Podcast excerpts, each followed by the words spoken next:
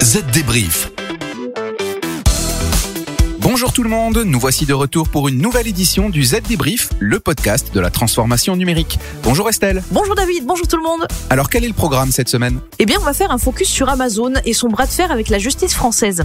Depuis le 16 avril, tous les centres de distribution du géant américain sont fermés dans l'Hexagone et toujours en France, on va parler d'un nouveau report des enchères pour l'acquisition des fréquences 5G par les opérateurs de téléphonie. Il sera aussi question du dernier envoi de satellites Starlink par SpaceX. La société pourrait, grâce à ses équipements, relier à Internet des foyers américains dès cet été. On se rendra aussi au Japon où le géant Nintendo fait face en ce moment à une impressionnante vague de piratage des comptes utilisateurs. Et puis pour finir David, on listera les conseils de Google pour que les visioconférences soient désormais plus efficaces. Ok, allez, Z débrief, c'est parti. Les dernières infos. Alors, je ne sais pas si vous avez passé récemment des commandes sur Amazon, Estelle, mais une chose est sûre, vous n'êtes pas prête de les recevoir. Oui, je sais. Les centres de distribution du géant américain sont fermés en France depuis le 16 avril dernier. Une décision de la direction après que la justice française ait, en pleine crise sanitaire du Covid-19, interdit à la plateforme de vendre des produits non essentiels. Elle a aussi imposé de revoir ses règles en matière de sécurité des employés. Amazon a de suite engagé un recours auprès de la Cour d'appel de Versailles, mais d'une certaine manière a fait chou blanc. Son recours a été rejeté. Même si la justice autorise la société à vendre en plus des denrées dites essentielles, des produits high-tech et informatiques. Mais attention, si ce jugement n'est pas respecté, Amazon devra payer 100 000 euros à chaque fois qu'un produit non autorisé sera vendu. La direction a donc décidé de laisser ses entrepôts fermés.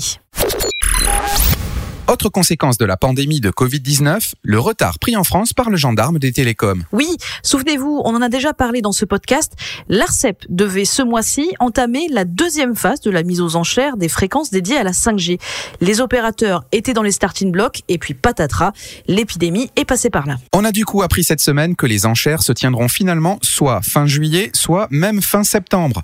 Cela dépendra de la vitesse de la sortie du confinement. De quoi retarder d'autant la distribution des précieuses fréquences auprès des opérateurs.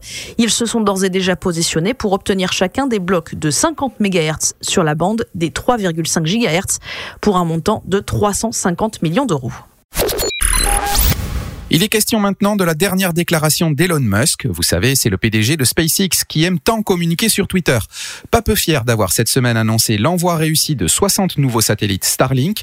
Il a confirmé que sa société pourrait dès le mois d'août fournir, grâce à ces satellites, l'accès à Internet à des foyers américains mal desservis en matière de haut débit. Et il faut dire qu'avec le dernier lancement, SpaceX compte aujourd'hui 420 satellites autour de notre planète. C'est la moitié de ce qui lui est nécessaire pour pouvoir couvrir l'Amérique du Nord. Dans le calendrier annoncé par Elon Musk, sa société prévoit une couverture quasi mondiale en 2021 et devrait lancer à terme jusqu'à 12 000 satellites. Le PDG a déclaré que SpaceX ne devait couvrir qu'environ 3% des foyers américains et a suggéré qu'il pourrait être un partenaire des opérateurs de télécommunications traditionnels plutôt qu'un rival. Il a également prévenu que le service Starlink aura une latence aller-retour de 20 millisecondes. Il visera un prix d'environ 80 dollars par mois. Le chiffre marché. 160 000, c'est le nombre de comptes d'utilisateurs Nintendo piratés depuis le début du mois.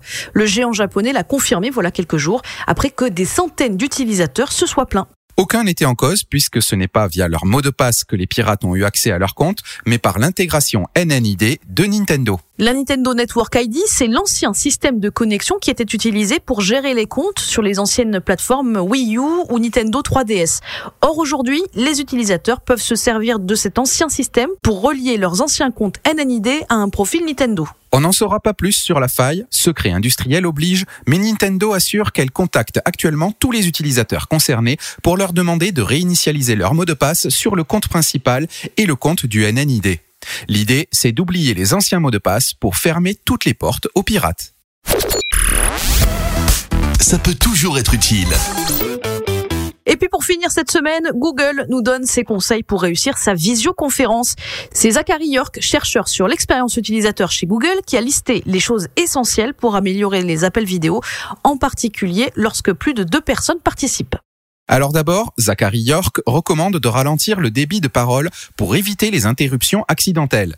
Il faut aussi se montrer direct et donner des réponses courtes et claires. N'hésitez pas à utiliser les OK, ça fonctionne très bien.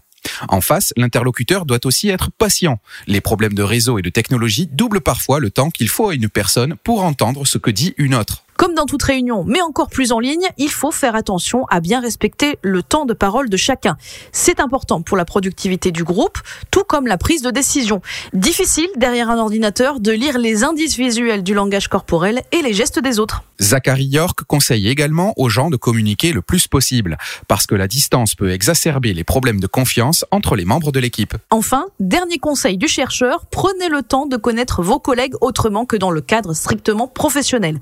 Il nous rappelle que nous avons tous besoin d'une interaction humaine entre collègues qui ne soit pas strictement liée au travail.